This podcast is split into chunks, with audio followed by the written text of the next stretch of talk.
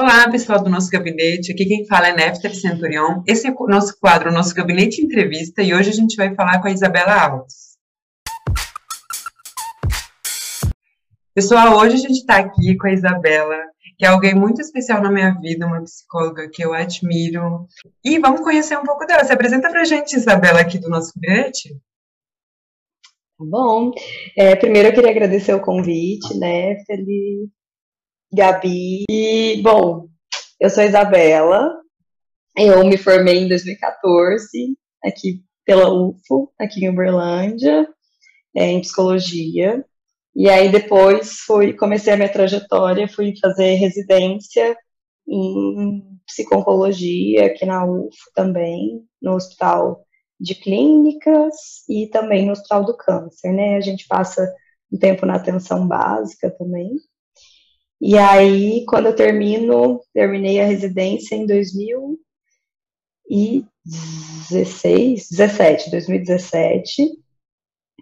E aí eu fiz, fui fazer mestrado em BH, no UFMG, em 2018, é, para estudar psicologia social, e aí a minha pesquisa foi sobre gênero e sexualidade, né, mais voltada uhum. para a saúde e sexualidade de mulheres lésbicas e bissexuais. E aí, terminando o mestrado, eu volto para Uberlândia, começo a clínica particular, atender como clínica, é, psicóloga clínica, e agora eu estou trabalhando também no COT, né, que é, é chama COT Oncoclínicas, que é o Centro Oncológico do Triângulo, aqui em Uberlândia, hoje é do grupo Oncoclínicas, e aí a gente faz um atendimento ambulatorial aos pacientes oncológicos, né, uhum. então, pacientes que vêm tratar é, fazer quimioterapia, radioterapia, que tem um diagnóstico oncológico, que tratam com convênio é, ou particular, né? Não tem nenhuma ligação com algo público nesse, nessa clínica. A gente é entenderia aí, Isabela, que esse tipo de prática está dentro da psicologia hospitalar, é isso? Isso mesmo, é. A atenção é. A nossa formação tem que ser em é, psicologia hospitalar para poder atuar nesses, nesses ambientes, assim, né? Uhum. É, porque por mais que não seja um hospital e não haja internação, né? A gente lida com um paciente que está adoecido, e todas essas questões que envolvem, uhum. a, que a gente aprende a lidar na psicologia hospitalar, né? E para quem talvez não está tão é, acostumado, nunca ouviu falar tanto dessa área de atuação, mais especificamente na área oncológica, o que, que você poderia contar um pouco assim do que é essa prática, né? É, do que, que ela é feita, qual é o papel do psicólogo dentro dessa estrutura, né? De, dessas instituições? Tá. É, eu acho que isso é, é, muito legal, essa pergunta, porque a gente não vê muito disso no curso, uhum, né? Uhum. A gente vê muito pouco. É, pelo menos na minha formação na UFA, a gente viu muito pouco de psicologia hospitalar. Eu acho que primeiro, né, a residência me deu uma experiência, uma experiência é, de prática mesmo muito importante, que eu acho que muita gente sai sem essa prática da, da uhum, faculdade, né? Então eu acho que, em primeiro lugar, uma experiência em, é, como psicóloga, seja como psicóloga clínica, ou seja como psicóloga em outros contextos que não o setting clássico, né, é muito importante. Uhum. É, e aí, especificamente da área de, de psico-oncologia, né, eu entendo que, acho que em primeiro lugar, a gente tem que é, estudar a psicologia hospitalar um pouquinho, né. O que acontece é que, normalmente, a psicologia hospitalar, ela tem um enfoque muito psicanalítico nas produções que são feitas. Hum, e aí, essa não é a minha abordagem, né? Eu trabalho com conjuncionismo social. E aí, não sei se você conhece. não, imagina. Para quem não viu, né, a gente tem aqui o curso no nosso gabinete, recursos relacionais com a Ana, é, práticas narrativas, tudo nesse sentido, tá? Então, vocês querem conhecer um pouco mais dessa abordagem, temos vídeos aqui também no YouTube para saber um pouco mais sobre isso. Tá vendo, né? Como é que eu faço os links, Isabela? muito bom, muito bom. E, e aí, eu acho que o importante, o que vai nos ajudando é, na leitura, né, eu acho que é entender em que, quais são as demandas para um psicólogo hospitalar, para um psicólogo que vai trabalhar com oncologia, né, e aí eu acho que ter um certo conhecimento sobre experiências de luto é muito importante, né? Porque a gente vai encontrar pessoas que estão enlutadas, seja é, quando se perde alguém, por exemplo, um familiar é, que está acompanhando alguém que adoeceu, ou mesmo a própria pessoa, né? Num luto de das expectativas que tinha criado, daquilo que se perde, das relações que são modificadas a partir desse adoecimento, né? É muito importante que a gente conheça e aprenda também um tanto sobre é, atendimentos familiares, muitas vezes a gente vai fazer isso, né? Então, a gente vai conversar com a família, a gente vai precisar, é, a gente vai precisar fazer esse manejo, né, de é, muitos pacientes e familiares, no sentido de tentar proteger um ao outro, acabam não conseguindo conversar sobre o contexto de adoecimento, expectativas, é, tanto de um lado quanto do outro. Mas, eu queria te perguntar, mas Isabela, nesse contexto, é o papel do psicólogo também, é atribuído a ele, digamos assim, na folha ali, né? O atendimento da família, não é somente de quem está em tratamento. Exato, a gente atende também a família porque a gente entende que é absolutamente necessário que a família esteja bem, minimamente bem, para que uhum. ela possa estar ali do lado, né? Muitas vezes a gente vê os acompanhantes mais adoecidos e sofrendo mentalmente do que o próprio paciente. Assim. E aí, é, acho que entender e conhecer um tanto, e aí eu vou puxar a sardinha um pouco para o meu lado, né? Mas é absolutamente importante que a gente conheça um tanto de psicologia social para entender o que, que acontece ne, em, nesses diversos atravessamentos ali, que são, que são sociais e que estarão aparecendo no contexto de adoecimento, no contexto oncológico, né? Tem uma outra área específica também da oncologia, e que isso também aparece na área hospitalar, que são os cuidados paliativos, né? Que isso também é importante da gente conhecer porque é, muitas vezes o adoecimento oncológico vai ter um caráter paliativo, um caráter crônico, né? Então, é, pacientes que não têm a possibilidade de cura, ou mesmo que tenham uma doença que vai durar por mais tempo, né? Um ano, dois anos de tratamento. É, é importante que a gente tenha esse conhecimento da paliatividade do tratamento, assim, né? É, então, é uma outra área que seria muito importante de se conhecer para atuar nesse contexto. Quando, você, a gente olha para essa experiência, eu acho que esses pontos que você vai trazendo, né, o próprio é trabalhar com famílias, trabalhar é, com luto, cuidados paliativos, me imagino que já seja um grande desafio, né? É, mas se você pudesse aqui contar um pouco para a gente, qual que é o desafio para o psicólogo, na especificidade dessa nossa prática? você lidando com isso diariamente, qual você poderia dizer que para aqueles que talvez estão interessados, pensando, né, e nesse nesse caminho, quais que você diria que são os desafios? Bom, o primeiro que me veio, e eu vou falar à medida em que vier, uhum. acho que o primeiro desafio é pensar, acho que é a gente olhar para a gente. E eu acho que isso vale para qualquer para qualquer prática psicológica, né? Assim, que a gente vai entrar em contato com situações que poderiam acontecer com a gente facilmente, ou que a gente talvez tenha na família, já tenha vivido, né? E são contextos, é, acho que a gente olhar diretamente para a possibilidade de morte, de adoecimento, é algo que nos, nos desestabiliza, nos assusta muitas vezes, né? Acho que a gente já até conversou disso em outros contextos, né? Do quanto é, lembrar o tempo todo dessa possibilidade é algo que, que demanda, né, e algo que precisa ser cuidado. Acho que um outro desafio que eu não falei antes, né, é que nesses contextos a gente vai acabar, eventualmente, ainda que não esteja ali descrito na folha de trabalho, a gente vai acabar lidando com a angústia da equipe, né?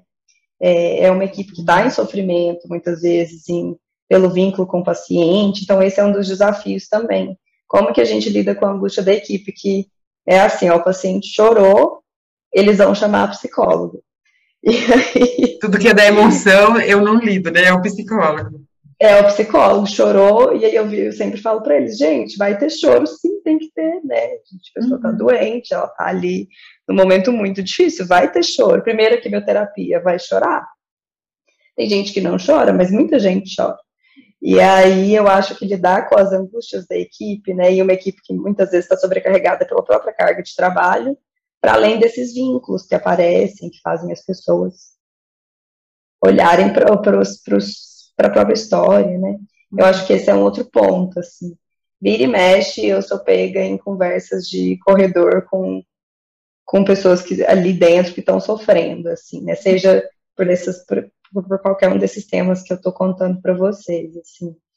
E acho que um outro desafio, fico pensando que é essa formação constante mesmo, a gente tem que sempre estar tá se atualizando, né, para a gente conseguir, para a gente conseguir repensar nossas posturas, né, acho que a postura da psicologia, principalmente nesses contextos que não são muito tradicionais, a gente precisa sempre se reinventar, né, para pensar como que a gente dá conta desses contextos, como que a gente dá conta das demandas. Então, acho que informações para a gente pensar abordagens clínicas, abordagens de psicologia hospitalar, ou mesmo de paliatividade, eu acho que todas essas formações vão ajudando, né, grupos de estudo, discussão de caso, e eu acho que é um desafio a gente conseguir inserir isso no cotidiano de trabalho, mas acho muito importante. Você trouxe agora a palavra formação, me veio à mente assim, é, você conta um pouco do seu percurso até aqui, né? Mas não sei se você tem acesso a outros psicólogos dessa área, mas é geralmente um pré-requisito você ter uma residência, uma especialização em psicologia hospitalar para atuar nessa área? Ou não necessariamente é o ideal, mas para quem está interessado, talvez sem esse tipo de especialização, residência seria possível atuar nessa área?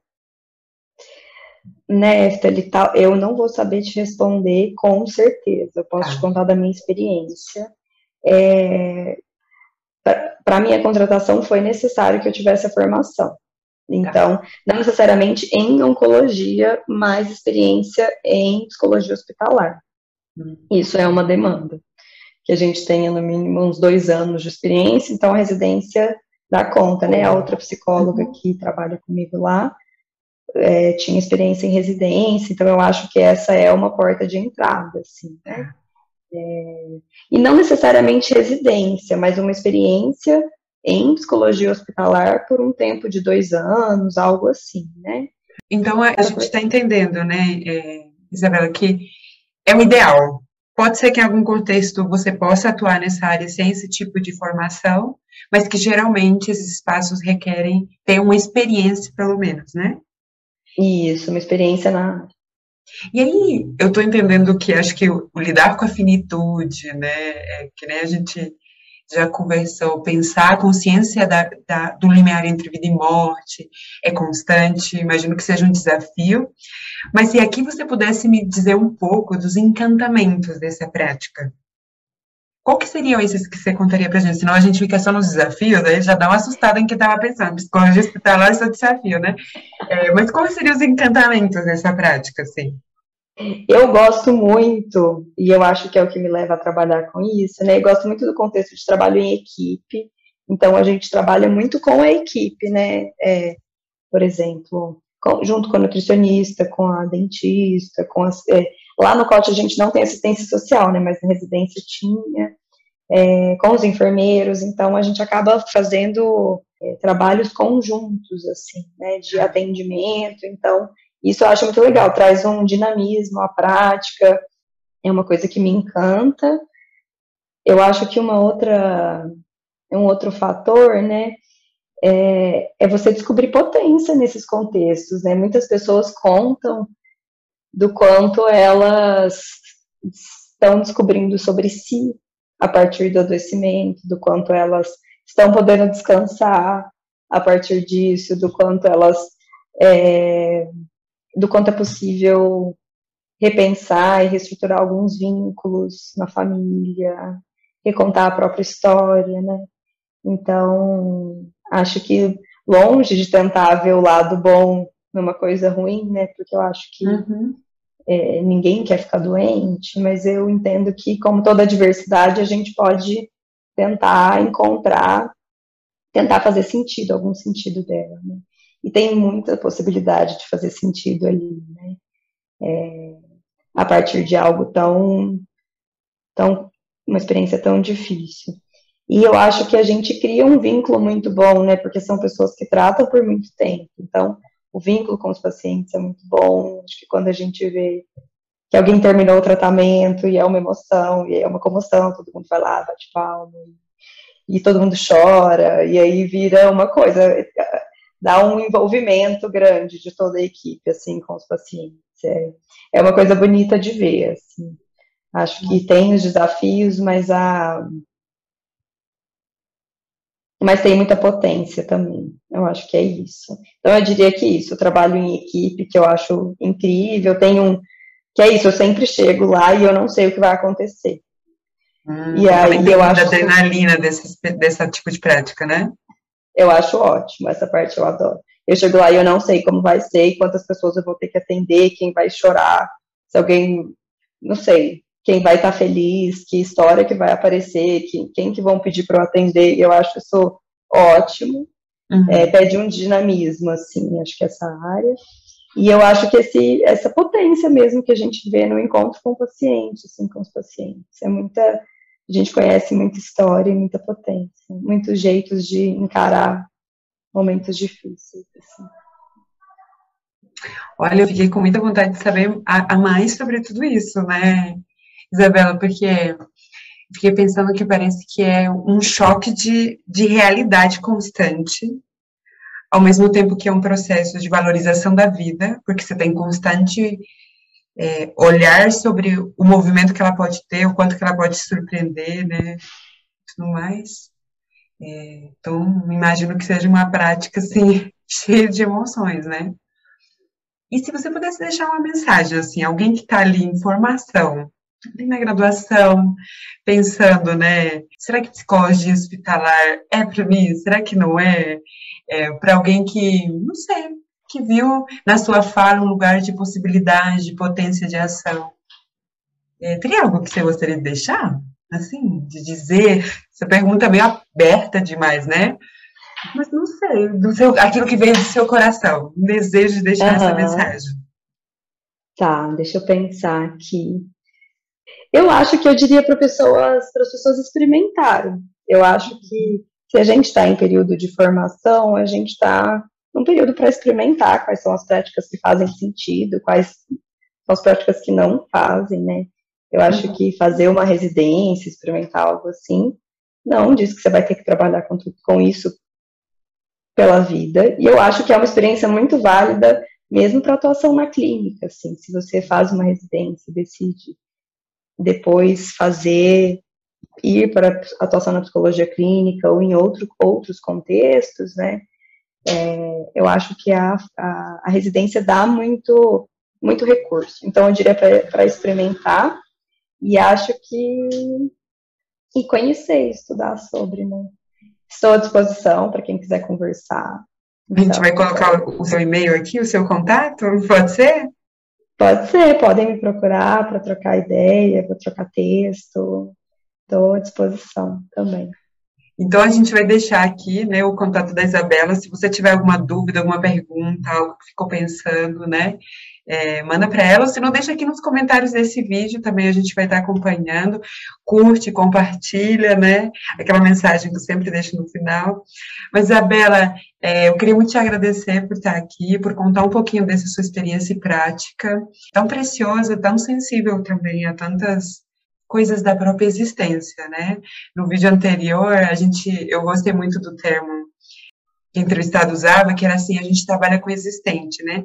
E aí, quando eu fui te ouvindo, é, parece que a existência é algo que você visita o tempo todo, né? O existir que se movimenta. Então, acho que eu queria te agradecer por trazer um pouquinho disso para a gente. E aí, a Isabela ficou é, disponível para vocês conversarem um pouco mais com ela. Então, muito obrigada por estar aqui. E acho que é isso, né? Você queria dizer mais alguma coisa antes de a gente fechar? Tá tudo certo? Tá tudo ótimo. Queria agradecer também. Foi uma ótima conversa. É, gosto muito de te ouvir, gosto muito de ouvir a Gabi, os convidados dela no nosso gabinete. Então, é, obrigada, gente, também, para quem está ouvindo aqui, para quem está conhecendo um pouco do trabalho. E é isso. Então, se você sabe de alguém que pode se interessar por esse conteúdo, pelas entrevistas anteriores também, vocês estão acompanhando? A gente vai ter mais uma semana que vem também, muito interessante. Então, acompanhe a gente por lá e estamos por aqui. Um abraço. Satisfação pelo clique. Fake, a vontade, critique. Não é tão só corrente. Tamo aguardando o convite.